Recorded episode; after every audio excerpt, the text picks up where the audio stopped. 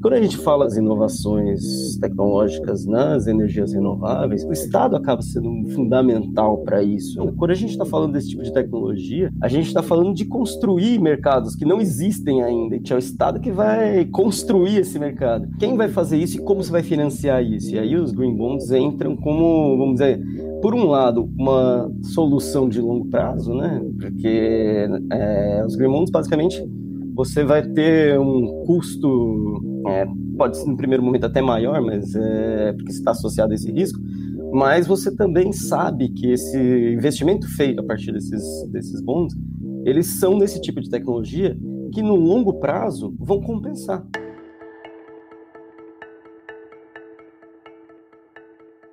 Olá, sejam bem-vindos a mais um episódio do nosso podcast Missão Desenvolvimento. Eu sou Paulo Gala, hoje vamos falar sobre a transição climática, aliás, mais especificamente sobre os riscos da transição climática e questões econômicas ligadas à transição climática, porque se de um lado, é, do jeito que o planeta anda, a economia vai para o buraco, né, por conta da destruição do planeta e do clima, por outro lado, também não é trivial mudar as atividades econômicas para novas atividades que envolvem um risco econômico. Né? Acho que tem um desafio é, enorme aí para a gente tratar, né? E para falar disso, a gente recebe aqui dois grandes conhecedores do tema, que são João Paulo Braga e o Guilherme Magacho, é, que têm trabalhado muito, muito nisso e vão poder contribuir aqui com a nossa discussão. Então, eu gostaria de dar as boas-vindas para eles, é um prazer, uma honra recebê-los aqui e começo passando a palavra para o João Paulo falar um pouquinho da, da, trajetória dele, do que ele tem aprontado, depois, depois a gente ouvir o Guilherme. Sejam bem-vindos.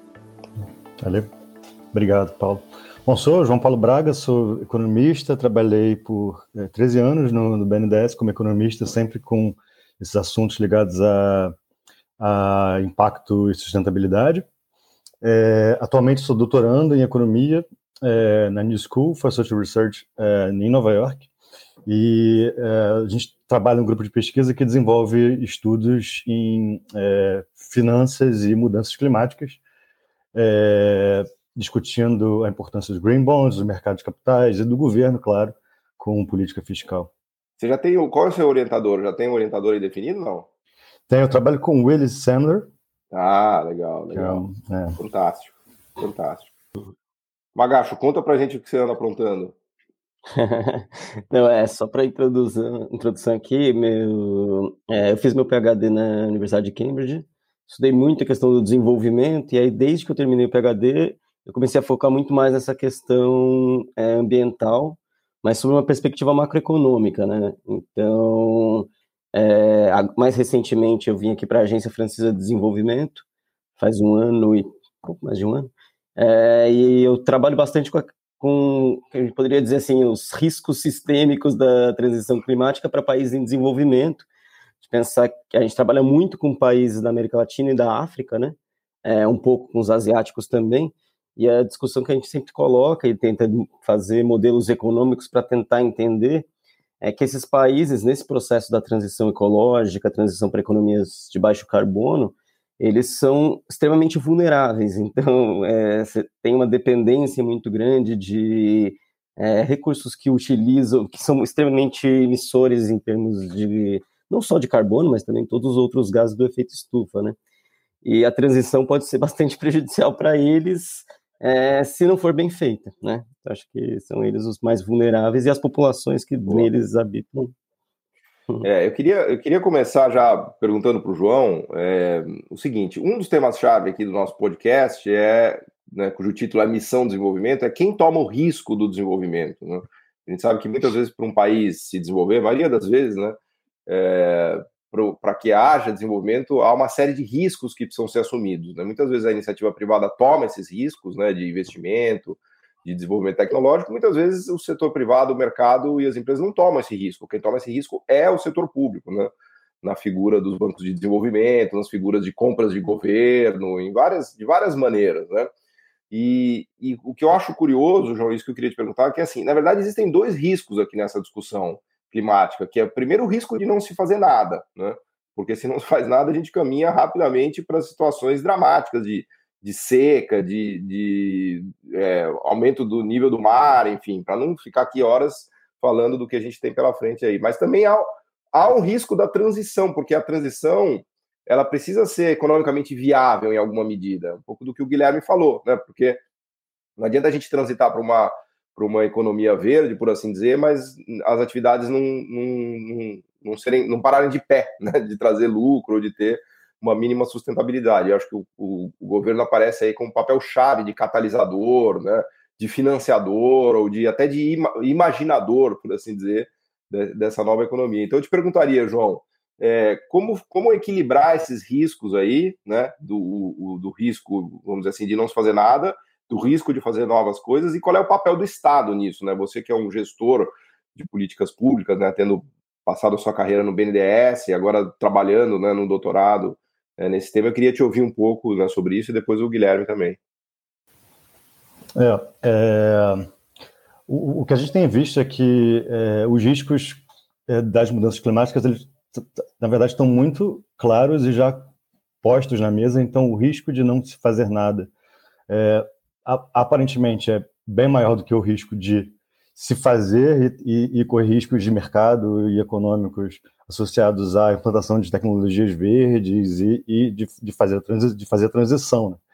É, o, o, mercado financeiro, para o mercado financeiro especificamente, é, existem dois tipos de riscos que, que grandes tipos de riscos foram mapeados, que é o risco da, de, de, é, o risco da transição, que é o risco de é, ter mudanças de políticas e mudanças de mercado que vão deslocar empresas e deslocar é, também bancos de, de, de, certas atividades, porque de fato o mercado vai mudar e as políticas vão mudar para serem mais verdes. Esse é um risco. O outro risco é o risco da, dos desastres climáticos. Né? Isso a gente tem é, visto, as enchentes e etc. Isso impacta ativos e gera é, é, é perdas econômicas. É, e o, que entra, na verdade, é, na discussão é que é, o setor privado ainda, tá, ainda é muito orientado no lucro e, e de curto prazo. Né? É, então, precificar esses riscos ainda é difícil, e aí que entra é, o Estado, de fato. Né? É, o que, que a gente tem visto nas nossas pesquisas nesse tema? é, que os, os, os estados é, nos países é, desenvolvidos e os organismos multilaterais têm entrado fortemente é, reduzindo o risco dos, dos investimentos verdes, é, usando o seu próprio poder de financiamento para poder é, distribuir crédito mais barato ou com menos risco para o setor privado poder, poder entrar em atividades que antes não entrava. E aí, tanto para garantir que o custo de, é, de, de, de, se manter é, em atividades é, intensivas de combustíveis fósseis seja maior, cuja oportunidade, é, como também reduzindo é, os riscos da, do desenvolvimento de novas tecnologias. É, então, é, o que a gente tem visto é que, principalmente, a emissão de green bonds, que é um, que é, que um instrumento privado, na verdade, que é, que emitido no mercado de capitais, e comprado por bancos e, e, e por é, empresas para financiamento é, a, a, investimentos verdes. É, esse tipo de emissão tem sido utilizada pelos governos e pelos organismos multilaterais, como o Banco Mundial e é, BID, etc., como uma forma de é, reduzir o custo dos investimentos verdes e, e mitigar esses riscos. Mas é, é, isso daí, assim, até já passando a palavra para o Guilherme, é, quando a gente fala do mercado de green bonds, né, que eu acho que é uma grande novidade, que parece que finalmente está tá pegando, né, eu queria ouvir vocês sobre isso, tem uma mão muito pesada do Estado ali, né? O mercado de green bonds ele não está brotando de, de iniciativas privadas. É claro que agora as empresas e os bancos começam a ganhar dinheiro com isso, é uma coisa que está entrando na, vamos dizer assim, na engrenagem né, do funcionamento do sistema, mas é, se puder explorar um pouquinho, Magacho, o papel que o governo teve na criação desses mercados de green bonds e na, e na, na construção institucional disso, porque no final do dia, eu acho que é, o que está colocado na mesa é como construir mercados que sejam mais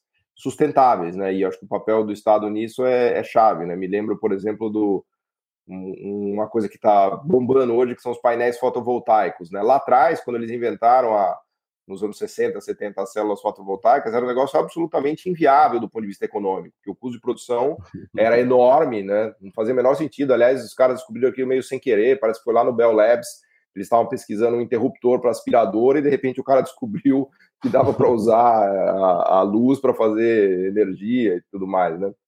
Mas estou falando isso só para só lembrar que me lembrei agora desse episódio que o governo americano começou a comprar ah, essas placas de painéis fotovoltaicos para colocar nos satélites da NASA, porque eles descobriram que nos anos 70 era uma solução super engenhosa, né, usar a energia solar para gerar energia para os satélites lá no espaço. E o que sustentou o mercado de, de painéis fotovoltaicos logo no começo foi o, o dinheiro público da NASA. Né? Essa é uma história é, incrível. Depois a coisa foi avançando, os europeus, especialmente os alemães, colocaram muitos subsídios né, para a produção de painéis fotovoltaicos, e é um mercado que parece que hoje já para de pé. Então, isso que eu queria te ouvir um pouco, Magacho, é, especialmente na coisa dos green bonds e dos mercados financeiros. Né? O que os governos têm feito para desenhar né, esses mercados, para ajudar no, no na, na, criação desses mercados, e o que tem funcionado e o que não tem funcionado, porque imagino também que vocês tenham visto coisas que também têm dado errado, né? Porque acho que é um processo de tentativa e erro isso, não? Bom, acho que esse aqui é o ponto central, né? Você está disposto a errar, porque e o Estado é quem pode fazer isso, né? Então, é, quando a gente pensa num qualquer processo de inovação, né, a gente está falando de processos que vão, vão ter falhas, vão ter. É, vai tentar alguma coisa, isso por vezes vai dar certo, por vezes não. Então, é, esse risco é muito grande, né? E esse risco, ele precisa, de alguém precisa assumir esse risco.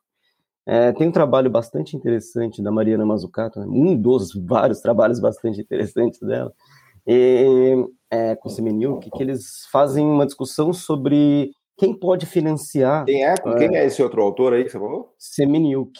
Semeniuk. É, é o Gregor. Gregor, é isso, Gregor Semeniuk. Boa. É... é... porque eu não, enfim, eu não conheço a galera que tá ouvindo também, enfim, muita gente ah, conhece, sim, sim, imagino não, que muita é. gente não conheça, então você dá a dica, já é, a dica é de Mariana... leitura, a dica é, de leitura aqui. É, não, com certeza. Mariana é mais famosa, né, o pessoal, todo mundo É, ela já virou pop. não, mas é um trabalho bem interessante, eles mostram como financiar, é, como que funciona né, o financiamento de energia renovável. E por que, que existe o Estado, e por que, que o Estado está ali, né? E por que, que onde dá certo é porque o Estado está muito presente. Basicamente, ela mostra assim: você tem um fator que é o fator risco, e um fator que é a intensidade de capital, que é assim, qual, quanto de máquina, quanto de. É, vamos dizer, o tamanho, do, a escala do investimento, né? E é interessante porque, assim, o que acontece com as energias renováveis, principalmente? É, elas têm uma escala muito grande e um risco muito grande, um risco associado à descoberta, o um risco associado a tudo, tudo que pode não vir a dar certo, né? Então é e todas as mudanças que o mercado, o mercado você pode escolher uma trajetória tecnológica que por mais que funcione bem no começo, o mundo inteiro vai para outra, você vai ficar sozinho ali, provavelmente essa outra vai ser a que vai funcionar. E é, o que ela mostra é que assim, tudo bem, é, se você não tem muita escala, uma escala muito grande, você consegue, é, mesmo que tenha um risco muito grande, existe venture capital, existem diversas modalidades financeiras que o setor privado consegue, de alguma maneira, dar conta. Bom, você tem uma escala pequena, você dispersa o risco fazendo vários investimentos, né? Então, você consegue, você tem uma tecnologia, outra, você vai monta isso. É, então, é possível você ter uma modalidade financeira privada para investimentos que não têm uma escala muito grande, que são investimentos que você vai dispersar. Por outro lado, se você tem pouco risco, mas a escala é muito grande, é, você pode fazer project finance, você tem diversas modalidades que dão certo, ou a própria empresa vai investir, né?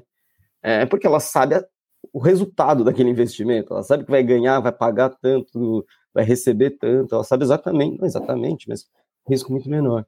Quando a gente fala do, é, das inovações tecnológicas nas energias renováveis, a gente está falando ali, ela mostra no quadrante né, do superior direito, que é alta intensidade é, de capital, né, alta escala, e alto risco. E o setor privado, ele não consegue, porque como é que ele vai assumir um risco de uma coisa tão incerta, né? É, ok, talvez algumas empresas muito grandes podem se juntar e fazer, mas o Estado acaba sendo fundamental para isso, né? O Estado é, e os Estados Unidos, a Alemanha, o Japão souberam, sempre souberam disso e entraram com o Estado muito forte, é, sempre financiando esse tipo de tecnologia. Mesmo quando, quando você falou, né? É, ela era uma tecnologia que estava surgindo e estava é, muito distante de qualquer possibilidade de comercialização, né?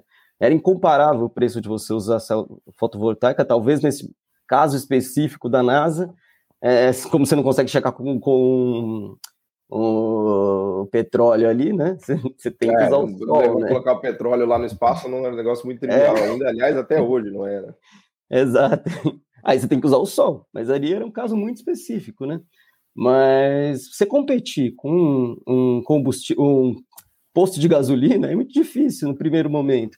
Mas conforme a é. tecnologia vai se desenvolvendo, você vai, o que eles, é, eles chamam de market shaping, né? Que é você construir market o mercado. Gostei dessa palavra, é, vou começar a usar isso aí, market shaping. É, porque é em oposição ao, à visão, vamos dizer, mais do mainstream da economia, que fala que o Estado tem que intervir só para consertar falhas de mercado. Que é assim, ah, é um problema, tem alguma falha ali, vamos dizer, mesmo em tecnologia, ah, gera uma externalidade positiva, ou seja, você produz isso, gera benefícios para além da empresa. Aí o Estado deveria intervir para poder regular ali, fazer de alguma forma que a empresa ganhe, seja compensada pelos benefícios que ela está gerando para a sociedade, para estimular maior, mais investimento. Mas não, quando a gente está falando desse tipo de tecnologia, a gente está falando de construir mercados que não existem ainda. Então não é uma falha. É meio chumpeteriano, né? O Estado Exato. chumpeteriano, porque você vai construir mercado, mas é o Estado que vai ter esse papel aí, né? Exatamente, é o Estado que vai construir esse mercado. E aí, quem vai fazer isso e como você vai financiar isso? E aí os Green Bonds entram como, vamos dizer, por um lado, uma solução de longo prazo, né? Porque é, os Green Bonds, basicamente, você vai ter um custo, é, pode ser no primeiro momento até maior, mas é, porque está associado a esse risco, mas você também sabe que esse investimento feito a partir desses, desses bonds, eles são desse tipo de tecnologia que no longo prazo vão compensar. Porque a gente sabe, e hoje acho que está muito mais claro, né? É, saiu, acho que foi semana passada, o relatório do IPCC, né, do painel intergovernamental é, para a é, mudança climática. Uma, teve uma mega mobilização aí do, dos riscos que a gente tem de não fazer nada, justamente. Né? Exato. E aí, pô, é, vai investir numa tecnologia que é ultrapassada, vamos dizer, nesse sentido, você está vendo, e aí que não vai funcionar, que não vai. E os green bonds, eles vêm, são é, formas que o Estado. No primeiro o Estado, mas agora o setor privado está entrando também, né? É isso que eu, é... eu queria até, eu queria até passar para o João para perguntar o, o, sobre o pulo do gato desses green bonds. Qual é o pulo do gato disso? Porque é a isenção tributária que o governo tem ali, é a obrigatoriedade, assim, qual que é o pulo do gato do mercado de green bonds? Porque tem um lado meio mágico disso, fala, mas peraí, então agora o setor privado, via financiamento, vai ajudar a resolver? É, o que, que o Estado está fazendo aí? Qual é o... Conta para gente o segredo. É, é, isso é super importante destacar, por isso acho que a contradição é, dos green bonds como instrumento de mercado é que, de fato, ele não, ele, ele não é um instrumento de mercado puro, no sentido de que, primeiro, é, o, quem emite é, esse título é, não é, é, não pode fazer qualquer tipo de investimento. Então, de alguma forma, existe uma certificação que garante que esse investimento tem que ser feito em certos tipos de tecnologia. O que os bancos de desenvolvimento é, têm feito há anos para garantir melhores condições de mercado. É, e a gente tem visto que, de fato, esses títulos é, aparentemente estão garantindo é, taxas de juros menores é, pela alta demanda deles. É, Mas a certificação é dada pelo Estado. A certificação tem que vir de organismos de controle, de regulação. A certificação, é, você, tem, você, tem, você tem empresas certificadoras que são credenciadas, que acompanham isso, e padrões internacionais. A União Europeia tem o seu próprio padrão internacional de certificação para definir o que, que pode ou não ser é, classificado como investimento verde, mas existem certificadoras é, privadas também é, nesse sentido.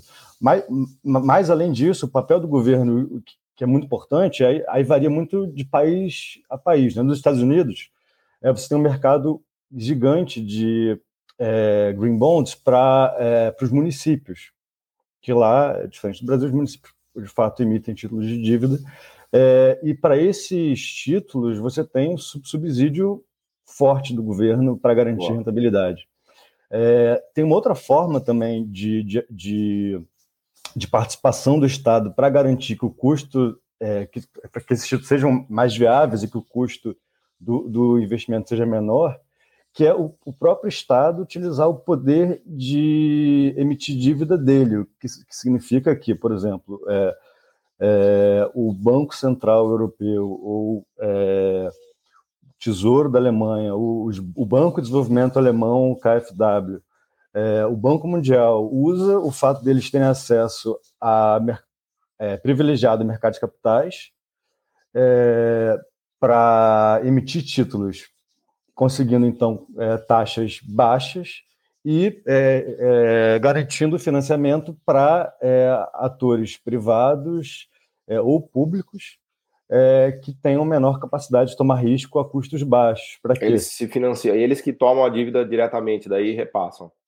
Eles tomam a dívida diretamente via Green Bonds e aí repassa para atores de maior risco, que é uma atuação clássica de bancos de desenvolvimento, inclusive, né? É, então Ele você usa, tem... o balanço, usa o balanço dele para mitigar o risco e, e, segurar o balanço de quem não consegue, vamos dizer assim. Né? É, exatamente. E mais recentemente a gente tem uma discussão grande da atuação dos bancos centrais. Né? É, por, porque como, é que o banco, como é que o Banco Central entra nessa história? É, é em, várias possibilidades, mas se a gente for pensar diretamente na, no financiamento a investimento verde, a gente sabe que os bancos centrais entram no mercado e compram títulos. É, eles têm também. um poder de fogo absurdo, né? Se os bancos centrais real, realmente quiserem ajudar a, a, a, a transição para uma economia verde, a bomba nuclear está na mão deles, né? Bomba nuclear verde, que se eles resolverem realmente direcionar recurso de curto prazo barato para isso daí, né? Aí nós estamos dando um salto realmente quântico, né? Mas é, eu queria trazer um pouquinho a conversa para o Brasil, né? A gente não pode falar de energia verde, de transição climática, de sustentabilidade sem falar de Brasil, obviamente. Então, pedir para o Guilherme Magacho falar um pouquinho do Brasil, como é que o Brasil se encaixa nessa história, né? Eu sei que é uma pergunta meio heróica, né? Porque a gente precisaria ficar falando horas e horas disso, mas eu queria é, ter a sua visão né, do Brasil nesse processo e depois do João também, né? Afinal de contas, nós somos brasileiros e estamos é, estudando o Brasil e nossa maior preocupação é o Brasil. Né? Então, como é que como é que você vê o Brasil nessa história, Magacho? Eu acho que é, talvez seja uma visão um pouco otimista que eu vou dar aqui, mas é, talvez seja uma visão das oportunidades, né? E as oportunidades tendem a ser mais otimistas. Eu acho que o Brasil tem um histórico muito forte, né, de, é, de investimento em área sustentável. Acho que assim, a criação do pró-álcool nos anos 80 fez com que o Brasil se consolidasse como um, talvez o maior produtor de biocombustíveis do mundo. É, não sei se o maior, mas está entre, certamente entre os principais. É, para veículos automotores de uso de passeio, que é uma coisa muito difícil, porque é, é um pouco mais fácil quando você tem o Estado atuando, mas quando você tem o veículo de passeio, sei lá, você pega, por exemplo, é, os ônibus que circulam nas cidades né, europeias. Em geral, eles, o Estado já conseguiu, em grande medida, transitar para é, combust, é, um combustível menos, menos agressivo ao meio ambiente, talvez não seja o melhor possível, mas quando a gente fala de veículo de passeio, que é muito utilizado ainda, né, todas as estradas e tal, é, o Brasil conseguiu fazer isso com, é, com etanol, né, o antigo álcool, agora etanol. É, e, assim, o Brasil se colocou num, nesse, é, nesses mercados e tem gente que fala, não, porque é, com a entrada do veículo elétrico isso vai acabar, mas as pessoas esquecem que a transição importa muito aí, né? Talvez um dia, em 2100, sei lá, 2080, 70, a gente não tenha mais o carro álcool etanol, mas calma, até chegar lá vai ter muito muita coisa. Se a gente conseguir chegar lá, né, segundo não colapsar antes, espero que não, é, vai ser extremamente importante esse tipo de veículo, essas tecnologias, é, e, e isso coloca o Brasil numa posição bastante favorável nesse sentido. Em termos de desenvolvimento tecnológico, em termos de produção de equipamentos, é, em geral, máquinas e equipamentos voltados à energia renovável, o Brasil também se, é, por, muito por conta da atuação do BNDES, como o, João Paulo estava explicando, né, que foi um banco que já entrou muito forte nisso há muito tempo. É, o Brasil se consolidou como um relevante produtor desse tipo de, de máquinas, de bens em geral, né? Esses chamados produtos verdes, né? Produtos que fazem com que você se torne, é, que você consiga fazer a transição de forma mais rápida. Então, o caso brasileiro, nesse sentido, é bastante positivo. Tem o outro lado da moeda, que é, que é a nossa, talvez, excessiva dependência de commodities, principalmente agora, né? É, na, na produção, nas exportações. E eu acho que isso, e isso é uma coisa que a gente tem estudado bastante aqui, é que você tem essas indústrias que vão perder força, vão meio que desaparecer, a gente chama de indústrias cadentes, do, é, hum. que seriam indústrias que estão em processo de desaparecimento. Quais são? Cara, Quais seriam? A principal é combustíveis fósseis. Assim, combustíveis fósseis. Dúvida. É, mas assim, você pode ir para várias outras. Tem é, substituição de materiais de, de construção, por exemplo. Hum. Na medida em que você substitui o minério, vamos dizer assim, é, os minérios em geral, por é, materiais mais orgânicos, é, você acaba destruindo, essa indústria acaba perdendo força, né, internacionalmente. É, o Brasil ele, é. tem, ele tem risco na soja, no minério de ferro e no petróleo, é isso? Exatamente. Aí lascou, hein? Exatamente. É, a soja, principalmente pelo, pela forma como é produzida, né? Acho que você tem que desmatar para é, conseguir expandir a produção. A né? É muito difícil você. É possível, mas as tecnologias estão em processo de desenvolvimento, mas é para fazer uma forma mais intensiva é um pouco mais complicado. Então, eu, a nossa dependência desses três produtos, que são os três principais sempre, né? Faz com que a gente tenha uma exposição muito grande, né? A gente está muito exposto a transição, é, exposto negativamente, né, é, a transição ecológica na medida em que essas indústrias vão perder força internacionalmente, o preço desses bens vai, vai cair, a gente vai ter, não sei, espero que não, mas a gente vai ter diversas dificuldades de arcar com o grande custo, né, que é o custo de você fazer a transição em si, substituir todas as máquinas. O Estado precisa participar ativamente, né, com infraestrutura tecnológica, toda a parte de telecomunicações é essencial para isso, toda a infraestrutura de saneamento, tudo isso Estado, mobilidade urbana, né?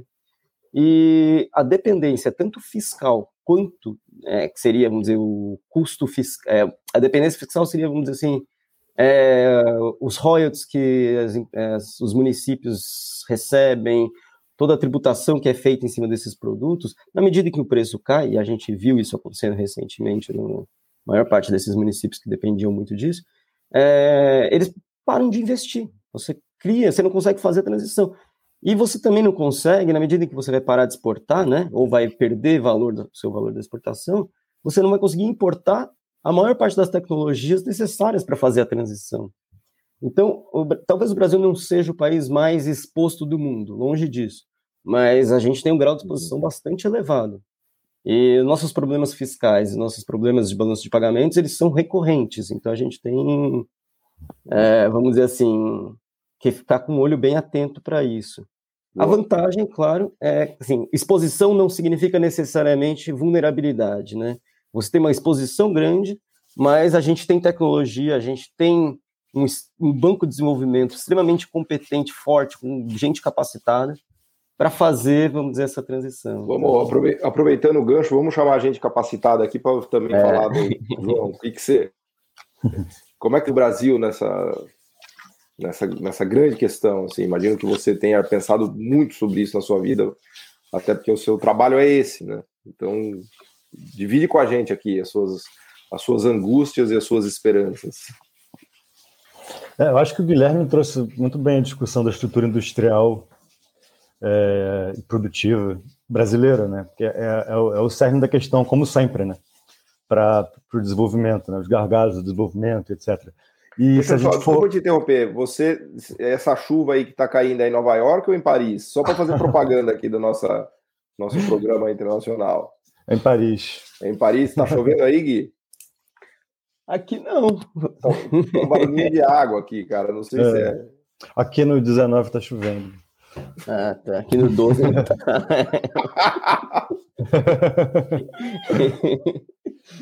Mas vai lá, é. te interrompi, desculpa. Mas, mas tá dando para escutar. Mas você tá em Nova York agora ou não? Não, eu tô em Paris agora.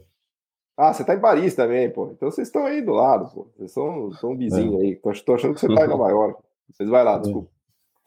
Não, não, mas é a estrutura do Estado brasileiro, né? Porque 50% mais ou menos das emissões brasileiras são é, puxadas pelo desmatamento da Amazônia. Isso é sabido, isso é discutido. 50%? E, é, mais ou menos 50%, mais ou menos a metade, né?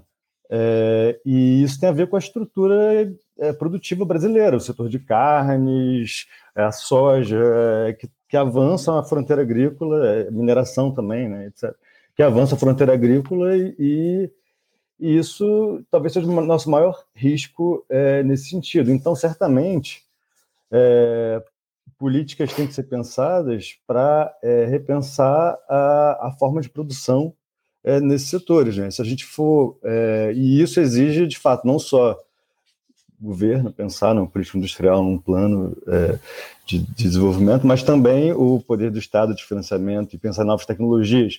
Se a gente for olhar é, o setor de carnes, é, é, hoje é, você tem é, aqueles hambúrgueres que não são carne que não é de boi, não, na verdade. Beyond, é... Beyond Meat, né? Beyond Meat, é... eu comi já no, no... por aí você, você acha. Quase que parece carne mesmo, viu?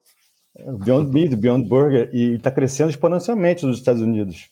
É, o Brasil, por um lado, muito bem sucedido na implantação de energias renováveis, com matriz super verde, mas a gente talvez não esteja pensando é, nas, nas, outras, nas outras indústrias, que também são, são é, poluidoras e emitem é, gases de efeito estufa que trazem riscos futuros.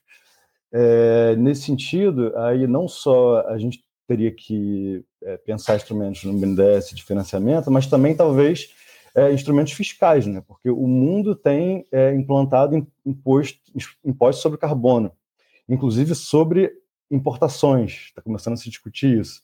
Então, o Brasil talvez tenha que é, também é, dar um passo à frente e, e, e, e, precificar as indústrias conforme os, seus impactos ambientais.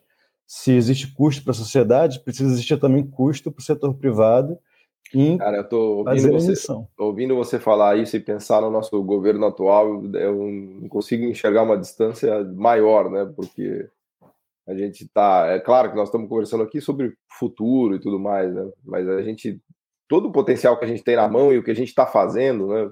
Na verdade, a gente está fazendo o contrário, justamente isso, né? Mas enfim, é... vamos, vamos, vamos, vamos retomar aqui, né? É... explorando agora mais especificamente o papel do BNDES mesmo, né? Eu queria, queria pegar uma visão do, do Magacho, né? Vendo de fora, né? de como é que ele enxerga o BNDES, das coisas que o BNDES fez, das coisas que o BNDES poderia fazer e depois voltar um pouquinho para o João para ele falar de dentro, né, das iniciativas que foram bem sucedidas, que ele, porventura, inclusive, tenha participado, e do que está na mesa para a gente fazer, né, focando agora no BNDES, que eu acho que é o nosso, talvez o nosso maior, melhor instrumento de transformação é, ambiental né, e econômica, né, no sentido de lidar bem com essa transição climática, seja o BNDES, pela pelo corpo técnico que ele tem, pelo orçamento que ele tem, né? Enfim, como é que você enxerga o BNDES, o Magacho, nessa história? É isso, o BNDES é, é vamos dizer assim, é a... o super trunfo. É o super trunfo, exatamente. O pessoal aqui de fora olha para o BNDES e fala, como assim, vocês têm um banco tão estruturado, tão...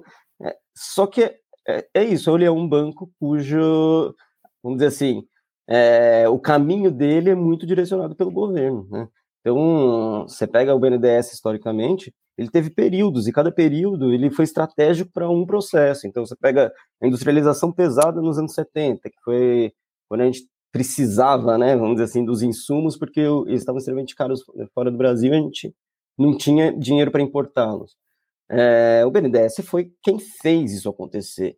É, nos pega mais recentemente, né, se a gente for ver no contexto do boom de commodities. Foi o BNDES que financiou todas as, vamos dizer assim, as indústrias que estavam ali eh, se inserindo internacionalmente.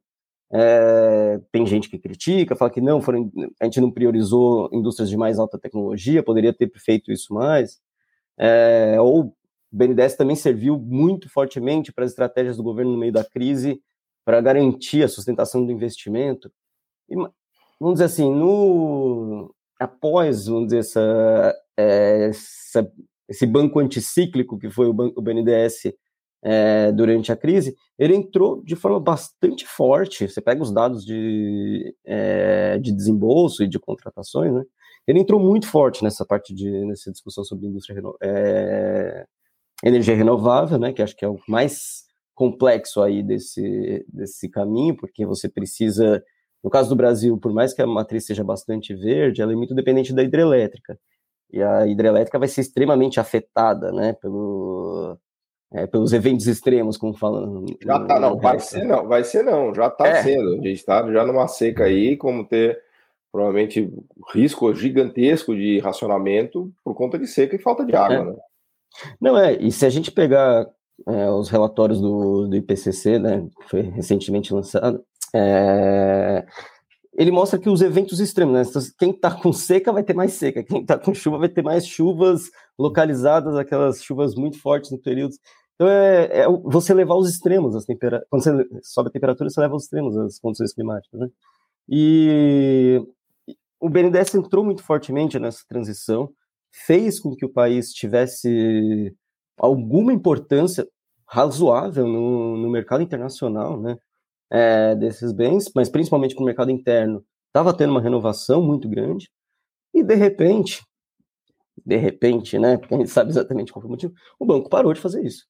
E é, não parou completamente, porque tem, ainda tem muita gente ali que briga para que isso aconteça. Mas as forças de cima faz, fizeram com que esses desembolsos reduzissem bastante, né?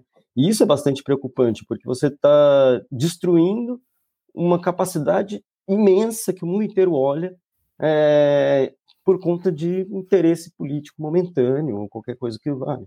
Então, acho que o. E para você conseguir fazer esse tipo de investimento, acho que isso talvez seja um ponto chave aí.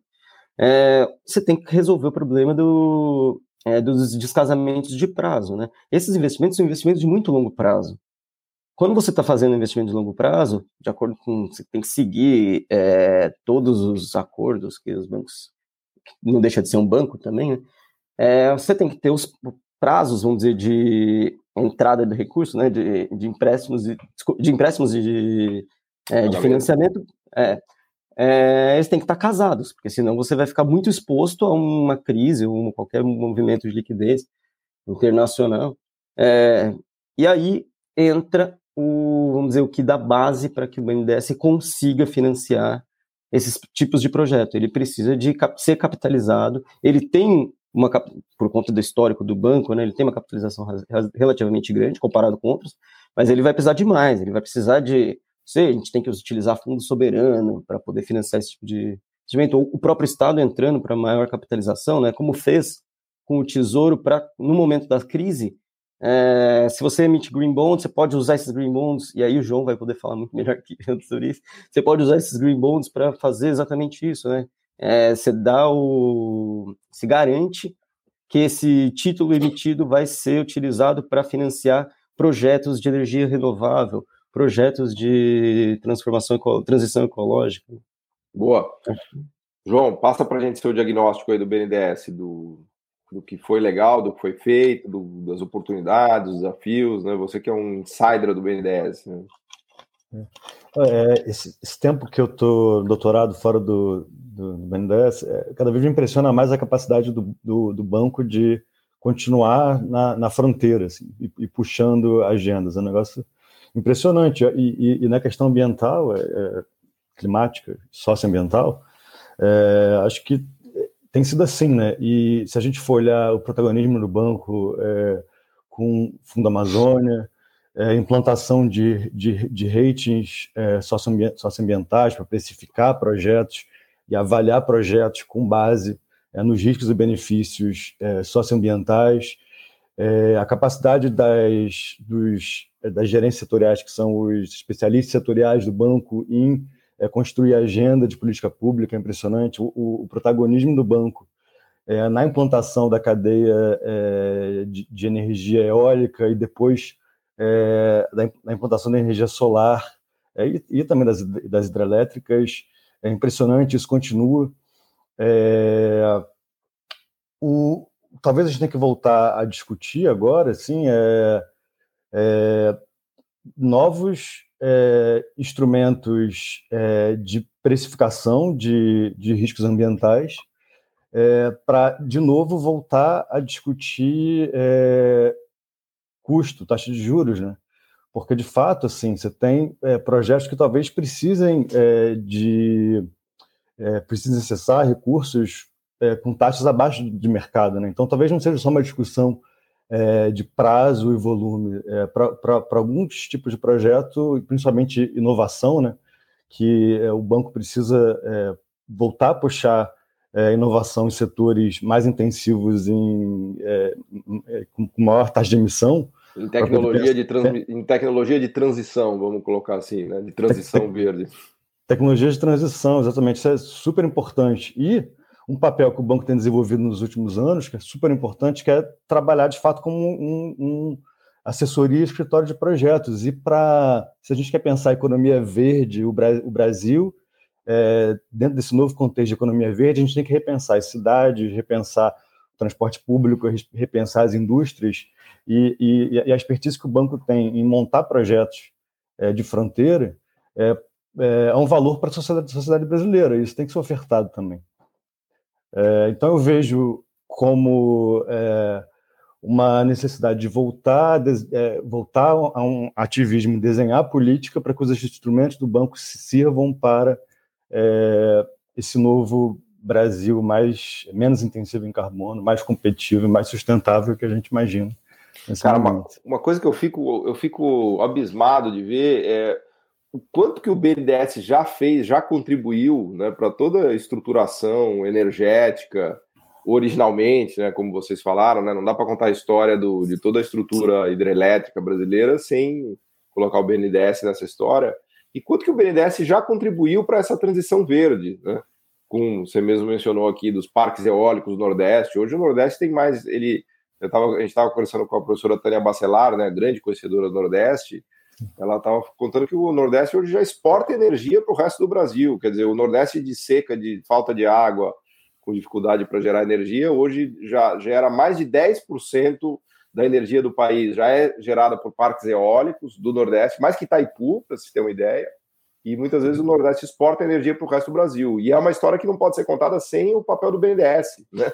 Nos parques eólicos, né? Tanto no desenvolvimento dos equipamentos, das turbinas eólicas que a própria VEG, hoje uma empresa brasileira, é capaz de fazer, quanto no próprio risco de se fazer os parques eólicos, né? Porque é, nos meus anos de mercado, uma coisa que eu sempre via, sempre que a gente entrava, né, trabalhando em banco, em fundos de investimento, sempre que aparecia parque eólico, tinha lá o BNDES com 70% como grande credor, né, 80%. Eu olhava e falava, peraí, tem alguma coisa esquisita aqui.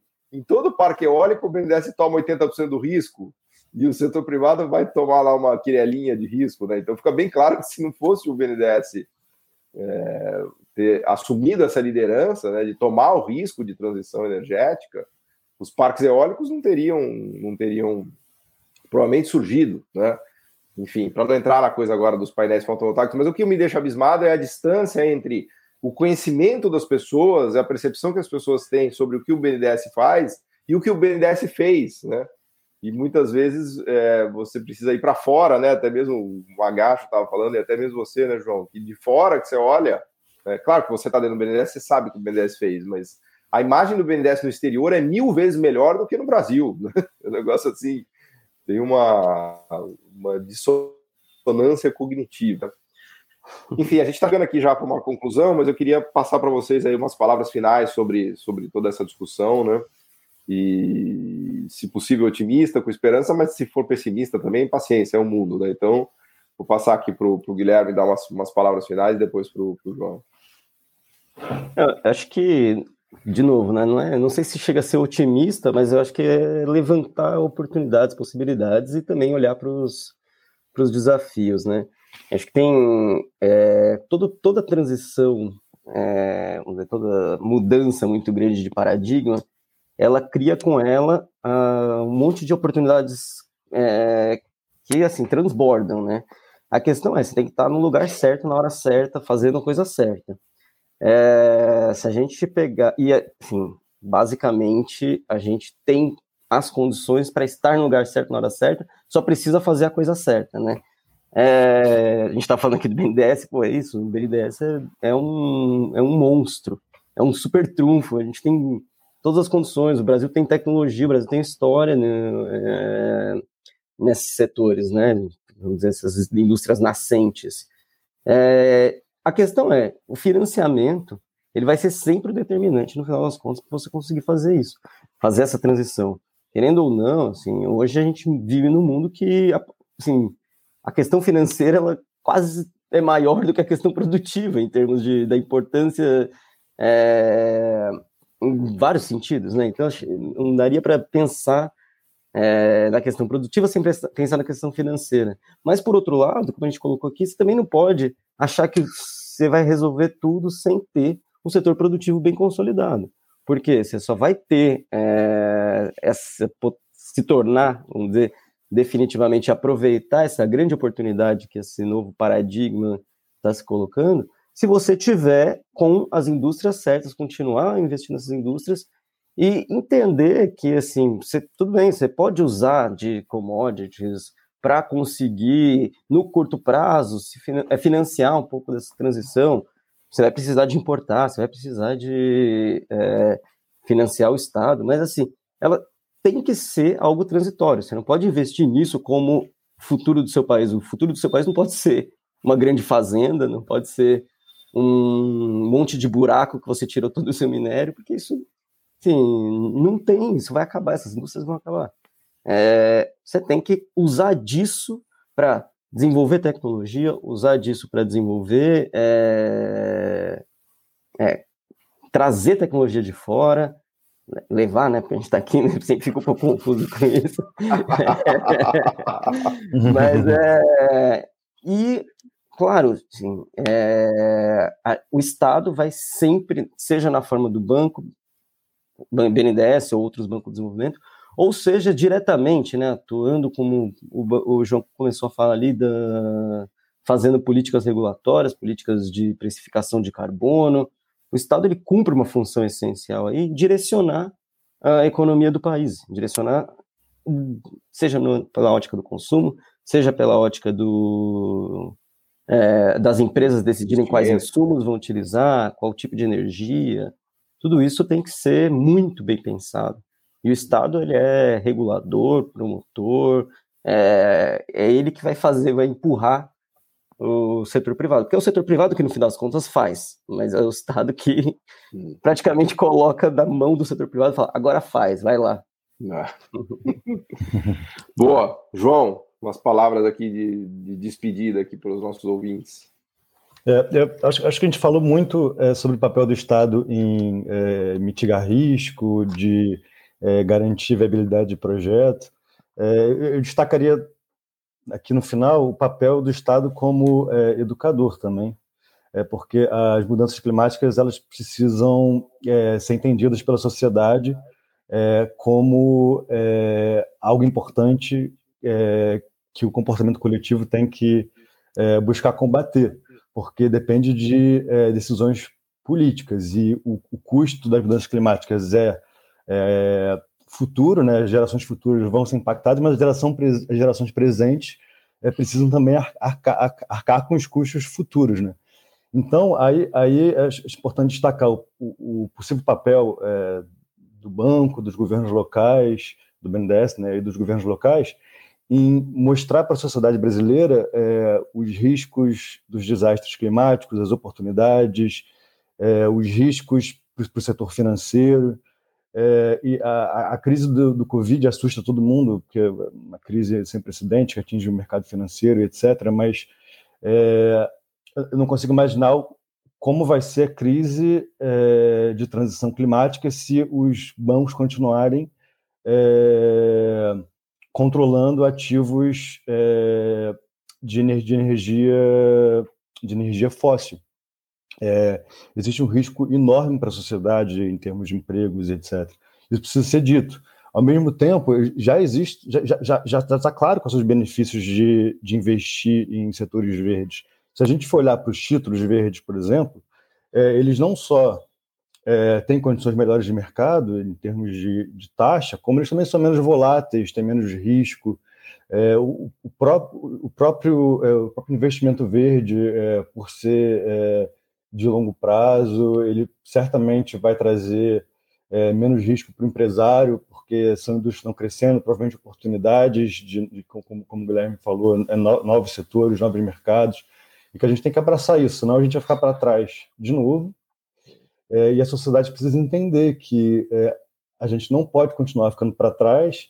As mudanças climáticas precisam ser encaradas também como um problema real da sociedade de bem-estar, é, não só um problema é, puramente econômico. Boa. João Paulo, Praga, muito, muito obrigado. Guilherme Magacho, acho que foi uma super discussão aqui. Vocês deram uma aula para a gente né, do, de tudo que tem envolvido nisso. É, e um pouco nessas palavras finais aqui do João, né?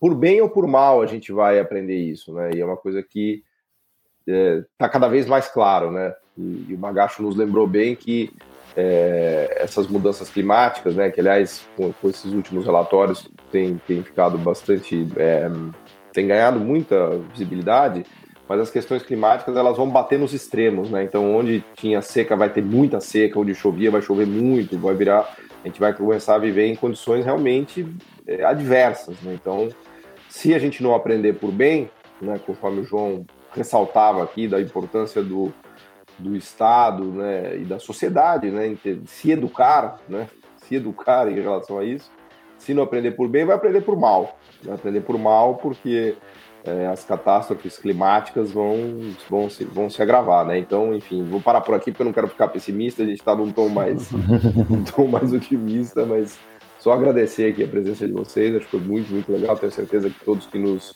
nos ouviram aqui, nos assistiram, vão gostar muito. Então, muito, muito obrigado, um prazer, uma honra, João, Guilherme, ter vocês aqui com a gente. Obrigado.